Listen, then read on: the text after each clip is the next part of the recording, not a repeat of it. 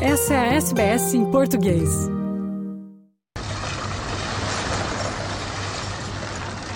Mãe, se acontecer alguma coisa, a senhora não fica preocupada. Faz o que a Ana mandar. Há quase 20 anos, era lançado no mercado brasileiro um filme da diretora Lúcia Murat chamado Quase Dois Irmãos. O trailer do filme é o que você está ouvindo agora. Aqui não se fuma maconha e aqui não se rouba. Com atores como Caco Ciocler, Flávio Baurac e Marieta Severo no elenco, o filme conta a história de dois amigos de infância, um negro da favela, outro branco da classe média, que se reencontram em um presídio na época da ditadura. O negro é um preso comum, o branco, um preso político. Embora o tema do filme tenha nada a ver com deste podcast, há uma frase definidora do filme, que é também definidora de muita coisa na vida do imigrante. Temos todos duas vidas. Uma a que sonhamos, outra a que vivemos. Todos temos duas vidas, a que sonhamos e a que vivemos.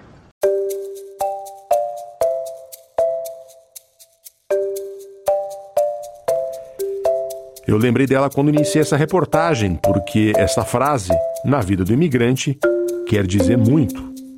A grande maioria de nós veio para na Austrália para realizar sonhos e a partir deles planejamos a jornada. Porém, ao menos por um tempo, há uma distância enorme entre a vida que sonhamos na Austrália da vida que vivemos na Austrália. E isso pode ser um baque psicológico. Eu sou Fernando Vives e também sou um imigrante em Down desde 2018. Neste quarto episódio da série A Luta e o Luto do Imigrante, vamos conversar com duas profissionais de psicologia brasileiras, a Gabriela, de Sydney, e a Patrícia, de Melbourne, sobre o impacto da experiência de imigrar na nossa mente. A importância de alinhar a fantasia à realidade, de se planejar adequadamente também na questão da saúde mental e quais são os sinais, nem sempre claros, de que estamos enfrentando um período depressivo e quando é a hora de procurar ajuda.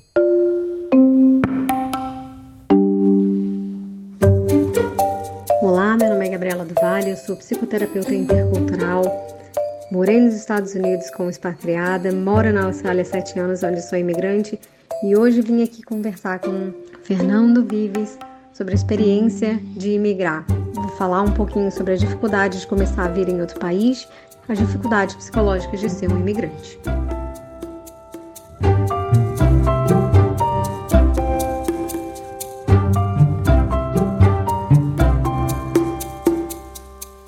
Oi, meu nome é Patrícia Martins, eu estou na Austrália há 12 anos e hoje eu atuo como psicóloga registrada aqui. Hoje eu vou compartilhar aqui com vocês e com o Fernando um pouco da minha prática clínica.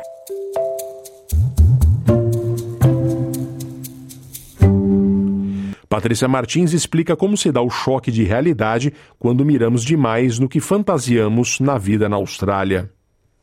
Quando uma pessoa muda de país, ela precisa enfrentar a realidade, né? Antes da pessoa ir para um país novo, tudo é idealização. Então, tudo é fantasia, né? Ela pensa em como poderá ser, pensa no trabalho que irá conseguir, pensa nos amigos que irá fazer, no inglês que virá desenvolver. Então, são todas possibilidades e cenários que existem na fantasia da pessoa. O grande problema é que fantasia e realidade geralmente são bem diferentes. E quando a gente enfrenta a realidade, a realidade ela pode ser muito diferente daquilo que a gente esperava, né? E por ser tão diferente daquilo que a gente esperava, isso pode causar uma dor emocional muito grande. Por quê? Porque embora a pessoa tenha se preparado muito para vir para um país, né, tenha ouvido de colegas, tenha ouvido de agência de intercâmbio, A experiência individual de cada pessoa, ela é única e ela é muito diferente. Então não há preparação que seja feita que irá garantir que a pessoa vai conseguir atingir tudo aquilo e vai conseguir ter na cabeça dela tudo fantasiado da maneira como realmente vai ser.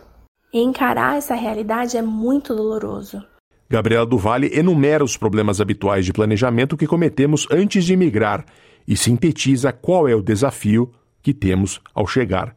Uma dificuldade comum de todos os migrantes é começar a vida em outro país, porque isso requer deixar a vida que se tinha para trás e, junto com a vida que se tinha para trás, as referências, né? referência de mundo, de perspectiva, de certo ou errado, é, valores, identidades, círculos sociais, lugares frequentados, é, acesso a certos lugares que vêm com status, a família, os amigos, o lugar de origem, a, a, o senso de comunidade ali, da vizinhança, né? O, o, senso de familiaridade, ele fica para trás justamente para poder estar tá aí entrando nesse outro país que tem referências que as pessoas não sabem qual é né? Quais são as referências? O que, que eu vou encontrar? E aí entra um dos erros, assim, uma das dificuldades que acontece por um erro, na verdade, que é essa falta de, de pesquisa sobre esse país. Eu percebo que existe uma.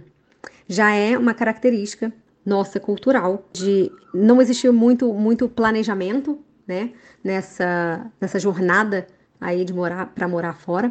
E quando ela existe, ela é uma preparação, um planejamento que ele vai no nível burocrático, assim, qual o visto que eu preciso, o que, que eu preciso saber, mas não existe muito uma pesquisa sobre qual é a cultura que eu vou encontrar lá. E aí existe essa suposição, e que é, eu vejo muito isso, essa suposição de que a Austrália vai, de alguma forma, se assimilar com aquilo que eu imagino do exterior. E aí temos uma miríade de ideias errôneas, equivocadas, romantizadas, idealizadas do que morar no exterior significa. Um pouco mais para frente tem dificuldade de adaptação. Como que eu me moldo? Como que eu me mudo para poder caber? Como é que eu faço, por exemplo, um currículo nos modelos australianos para começar a trabalhar? Como é que eu mudo minha forma de abordar as pessoas para poder eu conseguir uma informação delas ou para poder eu estar tá ali sendo percebida da forma que eu gostaria de ser percebido. Então existe uma dificuldade, né, também nesse movimento, né, de, de porque muitas pessoas elas se sentem como se elas não pudessem ser quem elas são e elas começam aí ter conflitos e ter confrontamentos da identidade. Por exemplo, não posso ser quem eu sou porque eu não posso falar alto aqui. Ou eu não posso beber nessa praia. Olha só, essa praia não vende comida. Como assim não vende comida na praia? Então as pessoas elas vão percebendo, né, que tem algumas coisas que elas não podem fazer. Ou as coisas que eu fazia naturalmente, que eram o meu sistema de referência e é a forma como eu aprendi a fazer, não estão funcionando aqui. Muitas vezes estão até me criando problemas aqui nesse novo lugar. Isso é muito confrontativo para mim. Patrícia Martins explica que é muito comum que passemos por um quadro de transtorno de ajustamento meses depois de começar a vida no novo país. Ela explica o ciclo. Por isso que é esperado que durante os nove meses iniciais de uma imigração, né, da pessoa na Austrália, essa pessoa ela vai passar por desafios emocionais muito grandes. Existem pessoas que desenvolvem um quadro clínico, né, que se chama Adjustment Disorder, que em português eu acredito que seja transtorno de ajustamento ou transtorno adequativo de adequação. E ele começa geralmente três meses após a relocação da pessoa, né?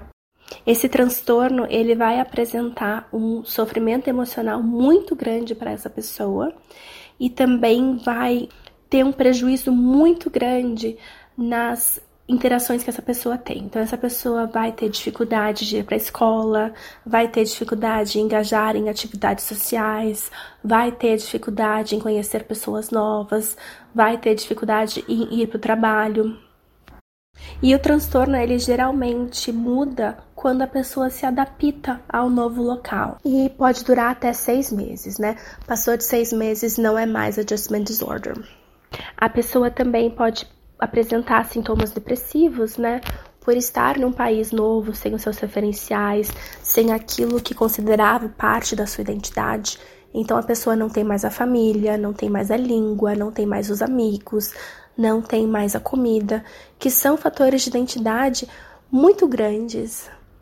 E também a pessoa pode apresentar um transtorno de ansiedade muito alto como consequência das adversidades que vai encarar aqui na Austrália, né? Então a pessoa tem uma tentativa de controle muito grande e por não conseguir ter o controle que ela deseja, ela apresenta essa ansiedade acima da média. Mas tudo isso é tratável com um suporte terapêutico e também com o uso medicamentoso em alguns casos, caso seja necessário e prescrito pelo médico. Gabriela Duvalle conta que os desafios de visto de trabalho que os imigrantes enfrentam pode ser um estímulo profundo a problemas psicológicos. Acaba sendo muito comum ver pessoas que saem do Brasil para buscar uma vida melhor na Austrália, que por esse desejo de ser um residente permanente, né, por demandas aí desse processo imigratório, elas se veem tendo que morar em lugares que elas é, é, não necessariamente gostam, tendo que trabalhar com, com algo que não necessariamente elas gostam, tendo que estudar assuntos que elas não necessariamente têm interesse ou se identificam também, por anos às vezes, às vezes sem previsão de quando que elas vão poder fazer outras escolhas ou quando elas conseguem, às vezes, é, organizar a vida delas num, de uma forma que faça sentido, ainda assim elas estão sujeitas aí a essas mudanças na lista de demanda. A profissão pode ser tirada dessa lista de demanda, mudança em programas também, programas imigratórios. Então, esse imigrante, ele se vê aí numa situação extremamente estressante, é, tendo que recalcular a rota dele, tendo que viver de uma forma ali é, é, sem previsibilidade ou sem total segurança do que vai acontecer durante, às vezes, muitos anos. E dentro do contexto em que essa pessoa está submetida a elevados níveis de estresse, a uma vida que é com pouca conexão, identificação, às vezes sem tempo para si mesma, sem se olhar, sem se ver, sem poder refletir mais profundamente, existe uma considerável possibilidade de que ela venha enfrentar desafios relacionados à saúde mental. Patrícia Martins explica os sinais que todos devemos ficar atentos para entender se estamos ou não em um momento depressivo. Existem alguns indicadores que a gente precisa prestar bastante atenção. O primeiro indicador que eu costumo apontar é a questão do isolamento. Então a pessoa começa a evitar contato com a família e os amigos do Brasil, começa a evitar contato com as pessoas localmente aqui, né? Então é difícil para ela uh, participar de interações so sociais aqui. Um segundo indicador que eu pontuo é com relação ao desânimo e o cansaço. A pessoa ela não tem vontade e motivação para fazer nada. Se pudesse, a pessoa ficaria na cama a maior parte do tempo. Um terceiro indicador é a irritabilidade. Então a pessoa se torna muito irritadiça, muito um, reativa as pessoas e as coisas ao seu redor, né? Então qualquer evento que acontece tem uma explosão muito grande dessa pessoa. Mas esses indicadores, eles podem ser mais difíceis de serem percebidos, né, pela pessoa, porque a pessoa pode estar tá se isolando tanto que não pode perceber que isso está acontecendo com ela. Então a gente também tem alguns indicadores físicos que são importantes da gente notar quando a gente está falando de um quadro depressivo. Então, um indicador é a variação de peso, né? Ou a pessoa perde muito peso por não ter nem a motivação de comer, ou a pessoa ganha muito peso por comer excessivamente para tentar preencher esse vazio emocional que ela está sentindo. Um segundo indicador físico que a gente tem que ficar atento é com relação à alteração no padrão do sono. Então, se a pessoa começar a ter insônia, começar a ter dificuldades para dormir, ou se a pessoa começar a dormir excessivamente, também é um indicador que a gente tem que prestar atenção. E um terceiro indicador físico é com relação a dores físicas, né? Então, uma dor de cabeça que não é muito frequente, que não tem um porquê, a tensão nos ombros e na nuca, né? Dores físicas que não se sabe de onde vem, pode ser um indicativo se junto com outra apresentação. O que eu acho importante a gente notar nesses sintomas que são indicadores de depressão é que a gente está falando dos extremos. Ou a gente está falando do muito pouco, ou a gente está falando do muito. Então, tem-se muito sono ou pouquíssimo sono e dificuldade para dormir. Tem-se muita fome ou pouca fome e dificuldade de comer. E eu acho interessante as pessoas notarem que quando a gente fala de depressão, a gente também está falando muitas vezes de um processo de masking, de esconder que está num quadro depressivo. Então a pessoa ela pode colocar um sorriso pro mundo, para fora, para fingir que está tudo bem, quando na realidade ela está em migalhas por dentro. Por isso que é tão importante a pessoa se conhecer, a pessoa estar tá em contato consigo, estar tá em contato com as pessoas bem próximas, para que ela consiga identificar qualquer mudança que ela esteja apresentando. Depressão tem tratamento tanto através do processo terapêutico quanto através do uso medicamentoso. E eu aconselho que, se a pessoa faz uso de medicamento no Brasil, ela tem um quadro depressivo já que vem do Brasil, que essa pessoa tenha certeza que ela vai manter o cuidado aqui na Austrália também, né? Então, que vá trazer medicamentos o suficiente para cobrir a, o início da estadia dela aqui, para que ela não perca o uso do medicamento até ela encontrar um GP com confiança, né, que vai ajudá-la nesse processo e que engaje no processo terapêutico o quanto antes.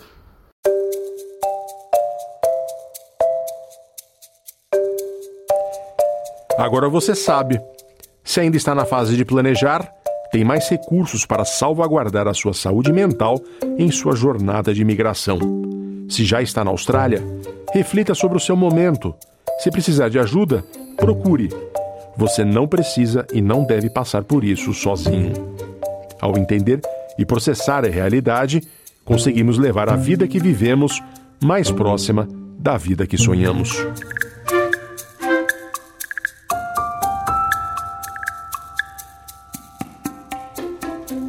Esta reportagem é a quarta da série de podcasts da SBS Português sobre a luta e o luto do imigrante, produzida e apresentada por Fernando Vives, com apoio editorial de Luciana Fraguas e Caroline Gates, e apoio técnico de Joel Supple.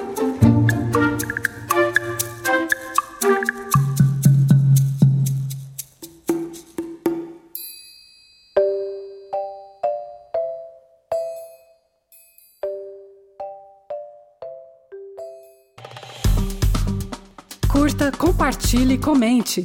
Siga a SBS em português no Facebook.